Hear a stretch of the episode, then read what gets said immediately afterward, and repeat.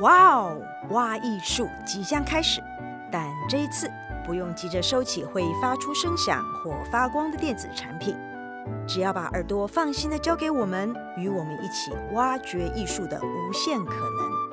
愿你拥有一个美好的聆赏经验。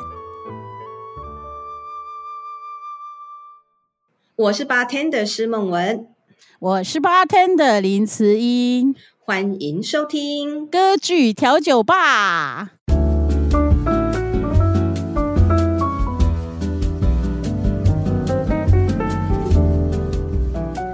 大家好，这是由台中国家歌剧院制播的 Podcast《歌剧调酒吧》。在这六集系列节目中，一开始我们会先介绍一杯具有某种性格的调酒，再借由这杯调酒引出我们即将介绍跟酒同特质、同个性的歌剧角色。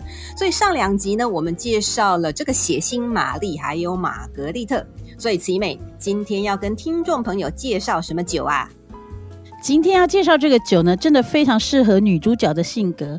那事实上呢，它是比较不常见到的酒哦。那它的酒的名称叫做 True Love，就是真爱。那我们知道，真爱都是虽然除了甜蜜之外呢，其实它也带了非常多的苦涩。所以这杯酒的特色呢，就是它是呃有这个葡萄柚的这个。果汁哈，然后呢，它还有蜂蜜，所以我们就知道说喝起来一定是苦苦的、甜甜的，那非常非常适合。那加上它的名称叫做真爱，然后 True Love，所以是非常非常适合我们今天要讲的两位女主角。对，我们今天要介绍两位女性角色，都是柔弱惹人怜呐、啊。所以慈美今天的苦海女神龙一盒是谁呢？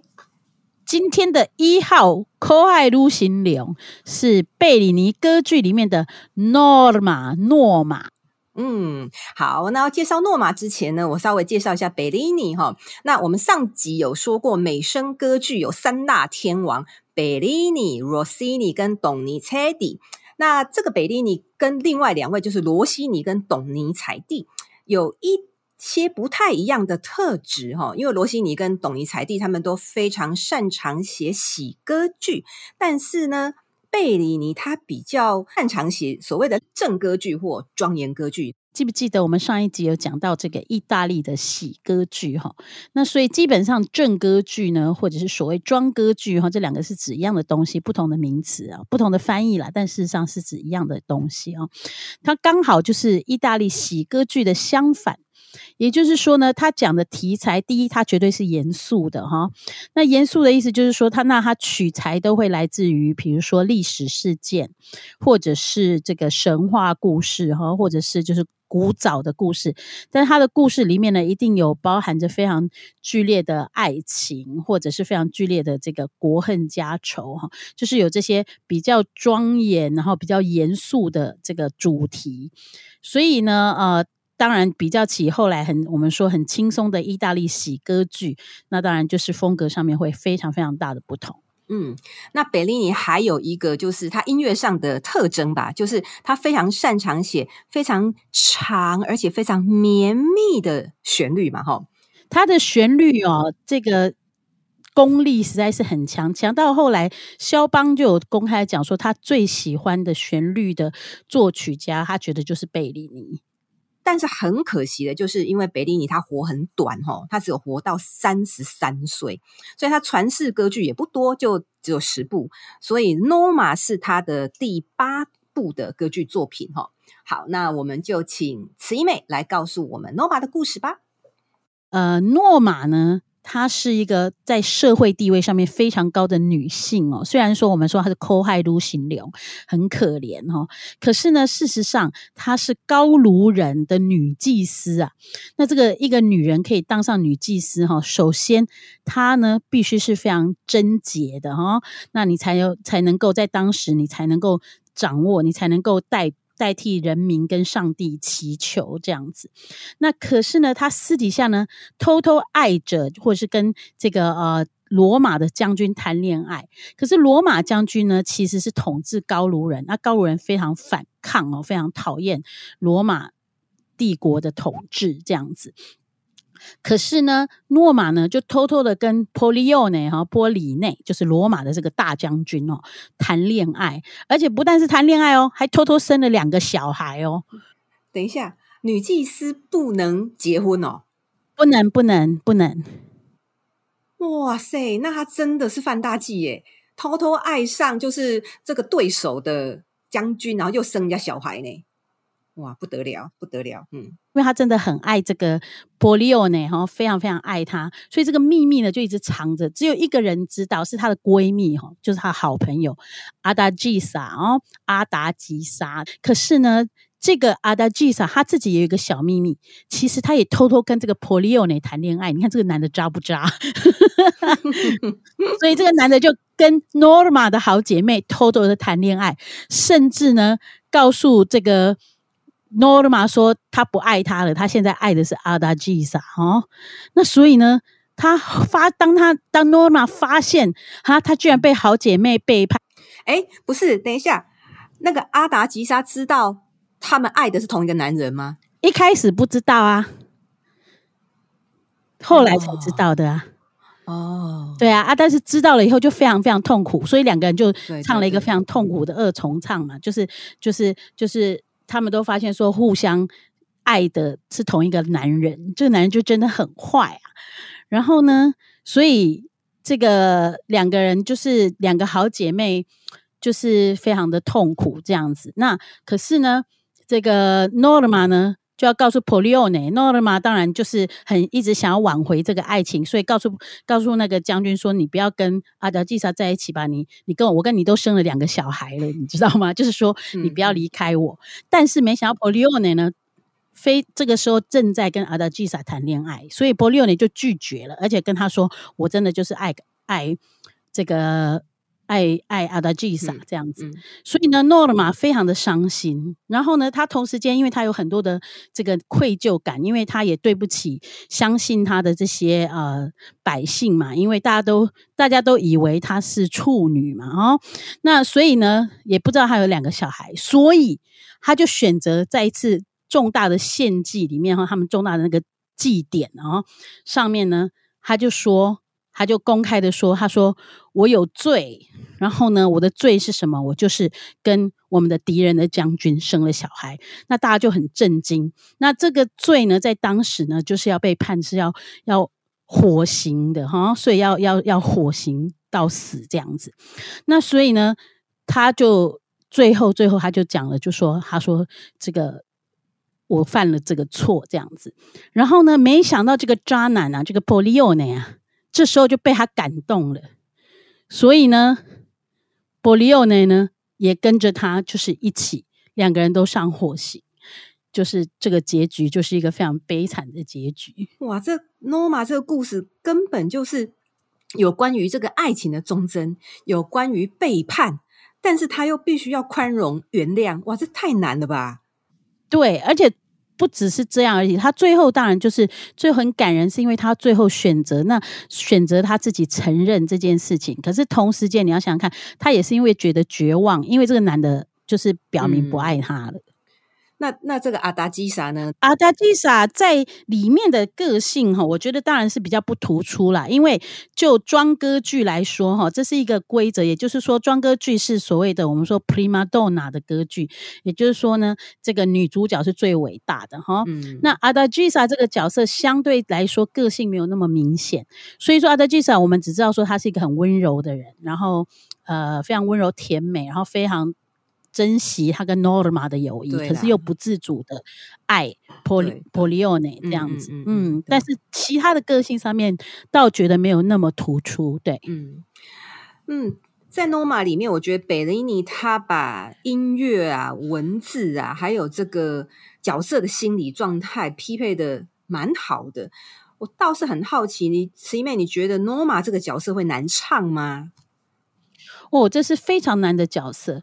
这个角色之所以难唱是这样子，他的歌声哈，它本身的音色必须要有一个高贵的气质，嗯，这本身就很难，因为他他他唱他唱的东西是这样，可是呢，他又是非常，因为他是美声歌剧，所以他不是用那种大声来呃表现他的气势，所以他必须要用什么来表现他的地地位是。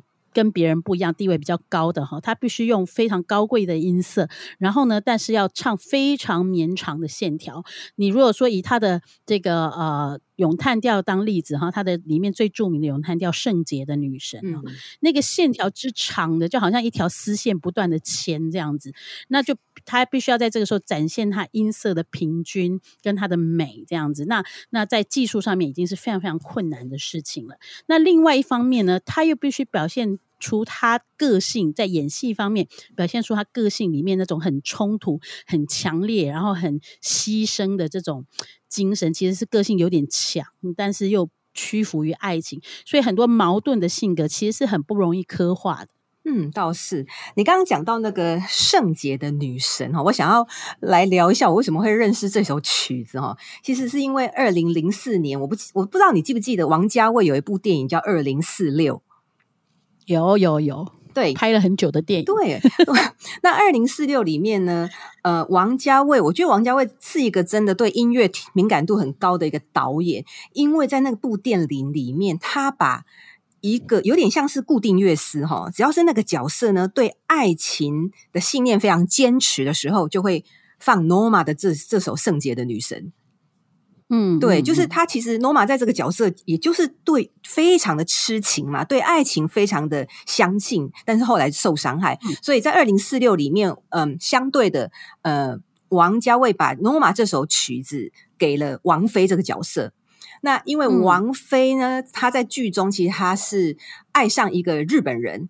可是你要想，呃，日本人是中国人的仇人，所以他爸爸非常非常的反对，嗯，所以他呃，爸爸每次都会接到这个。呃，王菲跟那个日本人偷偷写的情书的时候，他爸爸就大发雷霆，然后就把他关在房间骂。在骂他的时候呢，因为家丑又不能外扬，嗯、所以他爸爸就每次就把这首《圣洁的女神》放得非常大声。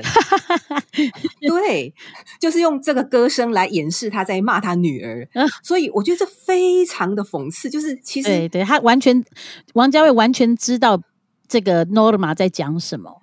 嗯，对，对，所以我就。当时就对这首曲子讲，天哪，怎么这么美？不然，其实老实说，嗯，贝利尼应该算是这个。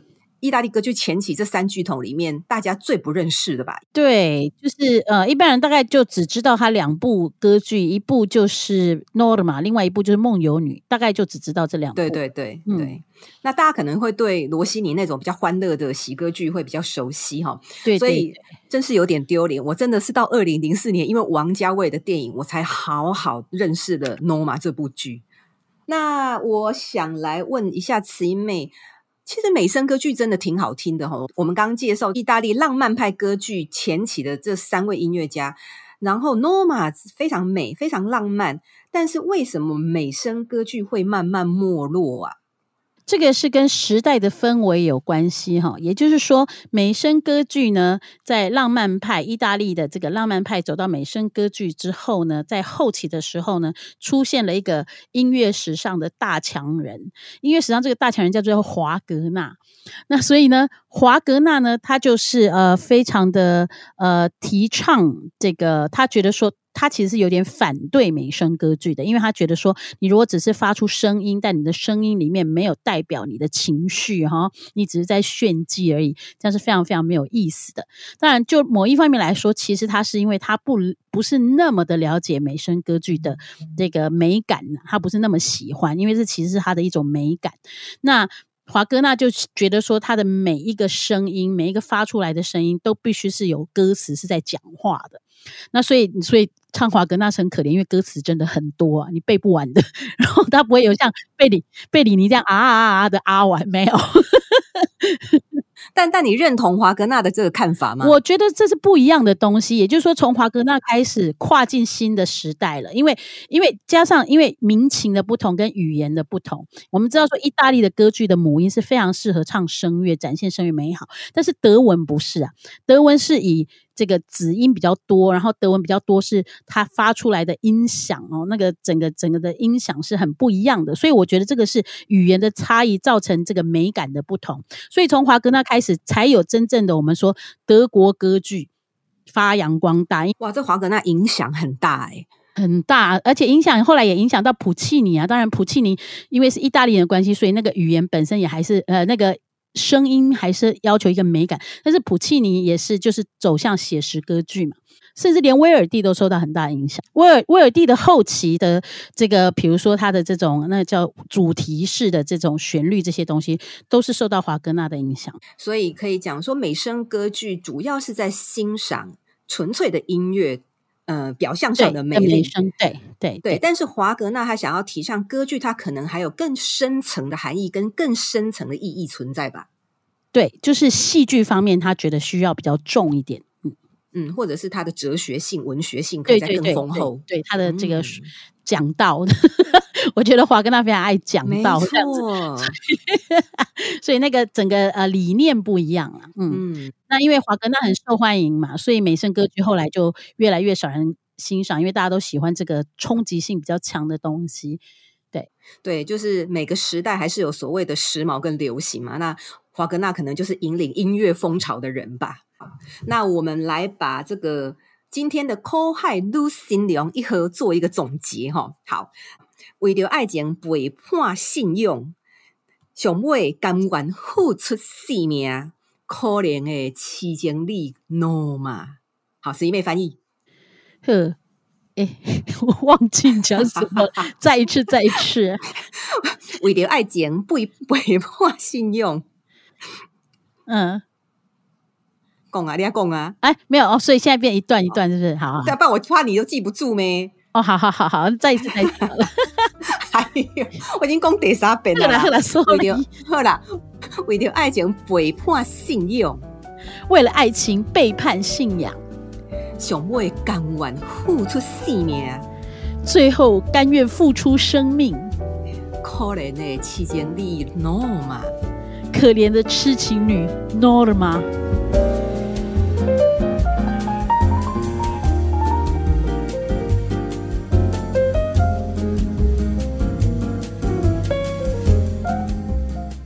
玛。下半段，请问慈姨妹，今天的苦海女心娘如何是祥啊？好，今天的苦海女心娘二号是茶花女 Violetta。哦，没错，今天我们要来讲的是威尔第的茶花女。那话说，威尔第可是这个意大利歌剧天王哦。当时我想，呃，全世界的歌剧天王能够跟威尔第比拼的大概只有德国的华格纳吧。讲到威尔第，我们就要得要谈到意大利，因为在十九世纪的时候，意大利正从分裂走向统一哦。所以在这样的时代背景，威尔第也喜欢选这个非常有革命思想的题材来写作歌剧，所以他的歌剧就会激起他这个意大利同胞的共鸣哈。所以呢，威尔第在当时可以说是意大利人的民族偶像、精神领袖。嗯，没有错，因为他威尔第一次这个政治狂热者啊，所以他是非常非常关心政治的哈。那他当然也对这个历史上的很多的这个政治事件哈，或者是所谓历史事件非常有兴趣啊。所以他的歌剧里面事实上写了很多关于这种国恨家仇、英雄事迹的这个歌剧。呃，不只是国恨家仇，有时候也会讽刺一下这个贵族阶层嘛，例如他的弄臣嘛，对不对？对对对对对，都是呃跟这个有点关系，就是说他他多多少少是这个非常呃追求正义，或者是追求在政治上面，尤其他是一个很强烈的民族主义者。所谓民族主义者，就是说他认为意大利人应该要团结起来。那威尔第他其实非常长寿，他跟我们刚刚讲的贝利活到三十三岁完全不一样，威尔第活到八十七岁。然后他有二十八部的这个传世歌剧。那刚刚我们有稍微聊到，他大部分的歌剧都是很有这个民族意识或者是国恨家仇。但是我们今天要谈的这部《茶花女》，竟然是只有爱情故事，没有别的。干那爱情呀，什么都没。这是他中期的这个代表性作品哈。那当然，这跟他的私生活有关系，因为他其实这个时候也是他跟他一个一个歌手有这个谈恋爱。那所以。呢，他的心思会有一点点改变啦。那因为他跟这个女生的恋爱其实是不被当地人接受的哈，因为他这个算是那个女的算是有嗯小三，后来被扶正了哈。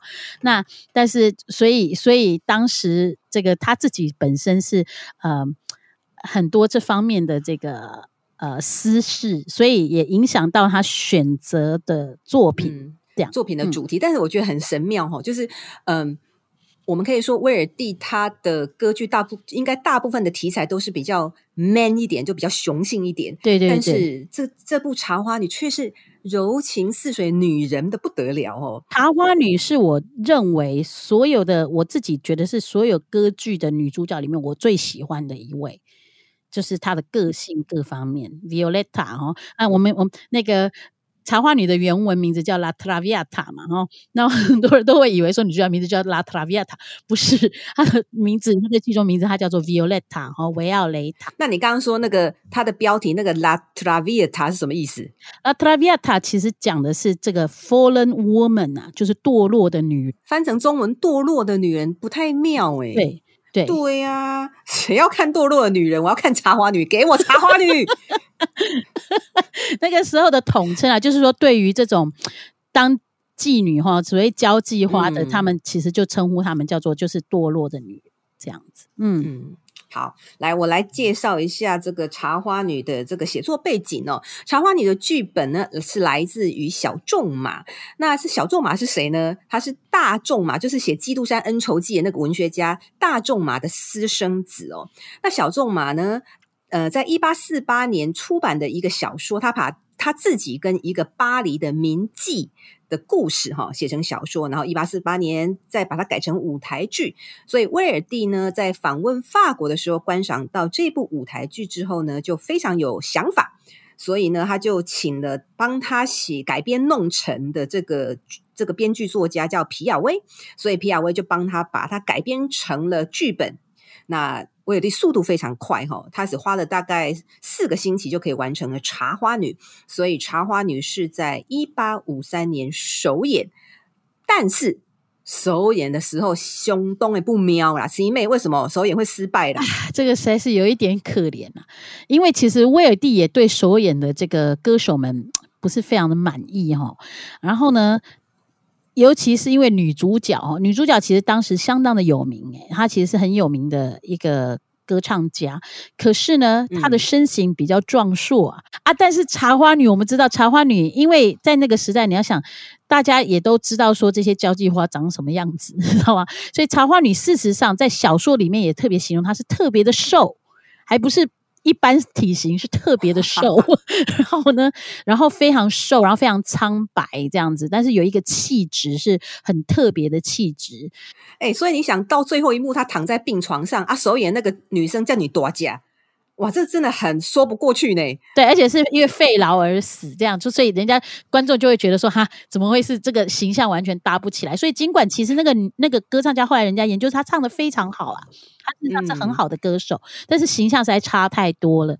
那其实还有另外一个原因啦，因为那时候威尔第的这个对手啊，我们知道说在意大利都是这个状况哈，就是说你的对手就会有一一批粉丝，所以你的对手就会派你的粉丝呢去闹场。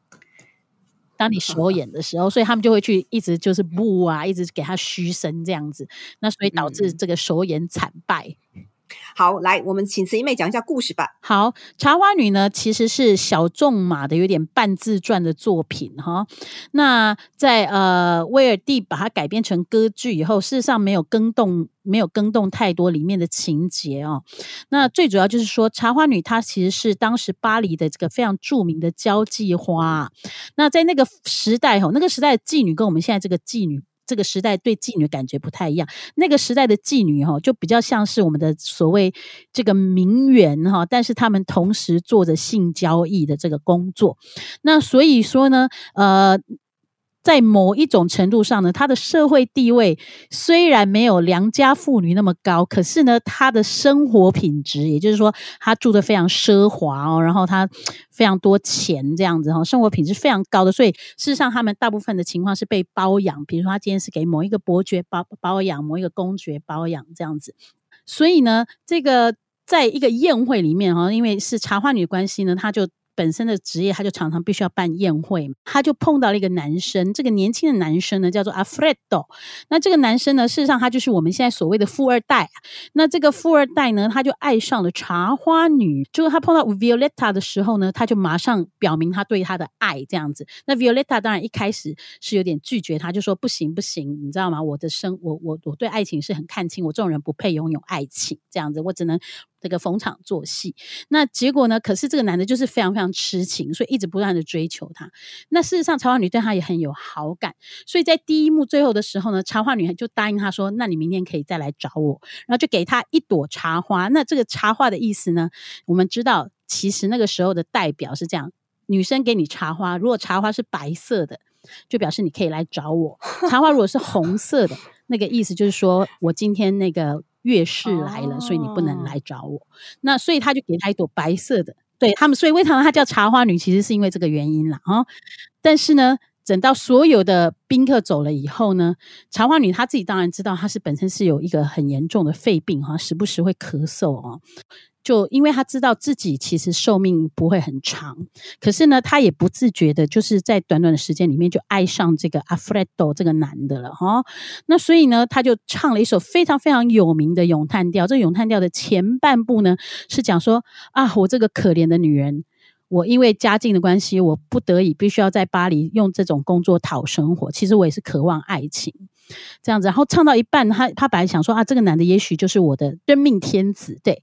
然后呢，可是呢，唱到这这一段唱完慢的唱完以后，他忽然间好像从这个美梦里面惊醒。他说不行不行，他说我怎么配能够这样子？我的生命这么短，我只能够。尽情把握每一天，狂欢，所以他就唱了一首就是非常非常狂欢的曲子哈，就是这个我们 sempre libera 啦，就是我们很自由的过生活吧，快永远快快乐乐自由过生活，都不要去想什么爱情什么东西的。那这是他的第一幕唱完最有名的一首曲子，因为很多的花腔哦，非常困难。嗯，对，我听到这个第一幕最后这十分钟，我觉得天哪，这茶花女这角色。这这这十分钟里面有三种内心戏要转换，实在太精彩。对对对，非常对，因为因为茶花女其实她基本上某种程度应该是非常自卑嘛，她觉得自己应该不配拥有爱情，但殊不知竟然有一个就是高尚帅气的阿弗雷阿弗阿弗雷多那么的爱她，她就是完全被打动。所以我我我觉得这个。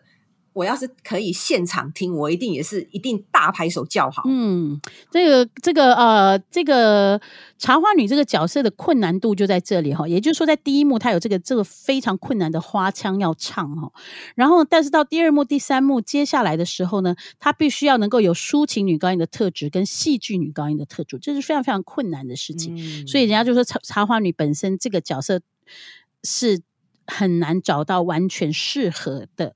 女生来演唱，好，就到第二幕呢，这个茶花女就跟这个我们的男主角阿弗雷多在一起了。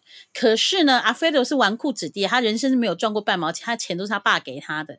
那所以呢，这个他们虽然说搬到乡下去，可是花费非常非常大。然后所有的花费呢，都是茶花女用自己过去所累积的这个财富来来花哈、哦。所以呢。这个是这个，但是当然，阿弗雷多是不会知道的。结果，阿弗雷多爸爸呢就出现了，就要阻止他跟他儿子在一起。为什么？因为他们他他跟茶花女这件事已经变成一个丑闻了，也影响到他自己其他的女儿的这个结婚。对，因为他这个阿弗雷多妹妹要结婚，但是人家对方这个亲家公啊，诶是亲家公还是丈母娘？亲家公吧。对对，亲家公就说：“听说你这个。”哥哥竟然跟一个这个名远交际花在一起，就就太不好听，不像话了吧？诶，而且是同居哦，那个时候是同居，他们还不是结婚，嗯、是同居，所以就就是他爸爸就是要来阻止，就说拜托你离开我儿子吧。所以后来呢，茶花女就说用很狠的方法离开他，因为他怕阿弗雷多不愿意放走他，他怕断不开呀、啊。对，所以他就离开阿弗雷，然后写一封非常狠的信，说我要回去巴黎以前那个生活了，我不要你了。这样子，对，其实我觉得茶花女也把自己好像在塑造回一种，就是对爱情也不在乎的那种心态。对，对，对，啊，其实她是心苏瞎狼灾呀，因为她很委屈，但是她必须要这样才能断得开。对，嗯，结果呢，阿弗雷多不谅解啊，所以就追到巴黎去，然后在大家面前羞辱她，把钱丢在她的身上。羞辱他说：“我现在把钱还给你。”这样子哦，这真的很嗯汤哎。对，他怎么可以羞辱女生，然后用钱砸她脸，然后就说我现在什么都不欠你的？对对对，就是这个意思。那所以其实，在即使是在，而且他是一个受过教育的这个良好的有身份的一个男生绅士，你怎么可以对一个女人这样子，而且是在公开的场合没礼貌羞辱她？嗯、所以大家都很生气啊，包括曹花女的朋友，包括在场旁观的所有的人都很生气。嗯、他这时候也发现自己做错，嗯、但是已经来不及了。然后呢，后来茶花女呢病越来越重，所以到最后一幕的时候，茶花女就已经病非常重了。然后这时候呢，她的就收到这个阿弗雷多爸爸跟阿弗雷多写信给他说：“我们要来看你了。我们知道，我也跟阿弗雷多讲说，你其实是牺牲的，你不是说为了抛弃他，你是牺牲你自己。”哎，不是啊啊，那为什么他爸爸现在才要讲？为什么之前不讲？因为之前他想要让他们分手啊，他不知道茶花女病那么重啊。所以他爸爸也是良心发现哦。对，他爸爸是良心发现，他爸爸之前是没良心，但是可以体会啦，就是说在那个社会的压力之下，嗯，他应该知道茶花女是好女孩，因为我们一般人我们觉得说妓女就是你知道吗？一定是爱慕虚荣啊什么什么的，社会观点不好。对，但他发现茶花女其实是一个心地非常善良的女生，而且为了、嗯、为了他们家可以牺牲自己这样子。所以他后来其实应该是良心发现，然后就告诉他的儿子。所以，嗯，他爸爸算是个懂事的老人呢。对，因为其实阿弗雷多在大家面前羞辱茶花女的时候，他爸爸也骂他说：“你这个儿子，你现在不是我认识的，你已经变了。嗯”对，所以他爸爸是很绅士，是不能够接受这样羞辱女女士的。对，嗯嗯，对。然后到最后，就是茶花女在病床上，然后爸爸跟阿弗雷多来看他。最后一幕，他们两个唱的非常漂亮的二重唱。对，因为就是他们说，我们搬离到远，我们远离，我们远离这个巴黎这种地方吧。我们再回到以前这样子，嗯、我们两个在一起，所以是一个憧憬。嗯、可是其实茶花女已经病很重了，所以这时候她唱完以后呢，她就有点回光返照，她觉得自己好像什么都好了。可是事实上，当她唱完这个，嗯、我觉得我一切都很好的时候，就忽然间倒地死掉了。哇！对，那一切就来不及了。这样，所以这就是茶花女故事。我觉得，哦，我真的是非常爱这个故事。对，我我感觉出来，你讲这个故事呢，特别清 楚，真的，而且我讲非常激动啊。其实我，其实你你说，你说到底是谁的错？其实都没有人错，因为就是要只能怪罪在那个那个时代底下是非常保守的社会氛围。对，你知道你讲这个故事，我想到什么？你知道我想到。咱台湾我得一雕流行歌，嗯，就是叫《桃花泣血记》啊。你敢在？对，《桃花泣血记》其实就是也是在描写那个富家子弟爱上那个家里很穷的的女生，然后也是因为门不当户不对的故事。我你刚刚在讲，我真的会想就想到这个桃花。对，它也是桃花呢，它也是一种花。哎，对耶，对没错。其实花常常被用来形容这样子的女人，嗯、也就是说，她们虽然说在呃。风华的时候，哈，非常美，非常灿烂，可是它也很快就凋谢了，所以就是有这样子的一个形容。嗯、对，对我只能赞叹威尔第的音乐真的写的实在太好了。嗯，呃，整部我想整部《茶花女》，大家印象最深的应该是《饮酒歌》，是最受欢迎的曲目之一。嗯，《饮酒歌》是他们在第一幕相见的时候，然后呢，这个大家就起哄嘛，说：“哎。”我们来唱一首歌吧。所以这个男高音，也就是阿弗雷多哦，男主角就想说好，他就展现，他就唱了一这首饮酒歌。那但这是男女对唱了哈，那当然加上后面的合唱团。那所以他唱完以后呢，这个当然这个茶花女说啊，我们享受来享受今天的宴会。但是他就在话里面有尝试说，爱爱情是一种很善变的东西啊，爱情什么呃，对我来说爱情是没有用的。就是呃，利用这首歌里面就讲很多这个。嗯，那威尔第，我觉得他在他的歌剧里面哦，他的人声音。音乐永远是主角，但是管弦乐配器不是说不重要哦。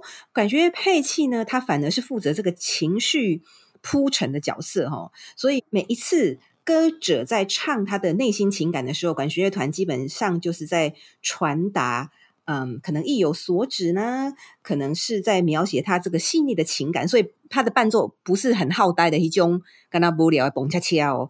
呃，我要特别讲一下。第三幕的前奏曲，因为那时候这个茶花女已经躺在病床上，然后一开始的前奏曲是非常非常高的弦乐，用非常哀凄的这个的的这个旋律唱出来，就是好像在形容这个茶花女她内心的悲叹。那接着呢，呃，管弦乐团他会演奏哒哒哒哒哒哒，这个这个这个音型叫做叹息音型。叹息，所以在茶花女的这个歌声的背后会出现这个样叹息的音型。哎，我在唱这个旋律，你会想到什么？你会想到哪一部歌剧？哒哒哒哒哒哒哒哒哒咚。你你没有想到那个 Persol 的那个《狄多与艾尼亚斯》？哦哦哦哦，Dido 对，有点因为时代差太远，一下子想不起。对，你知道我现在满脑子是，我现在满脑子是续那个第三幕间奏曲的音乐，所以我 一下子想不出来。对，因为我听到这个，我就立马想到那个迪多的 Lamente。哎，应该 Dido Dido 的嘛？你们讲迪多还是 Dido Dido？对对，就讲到那个 Dido 的中文翻迪多啦，迪多的哀歌。对，因为迪多的哀歌，它是它的伴奏，就是用这个叹息音型。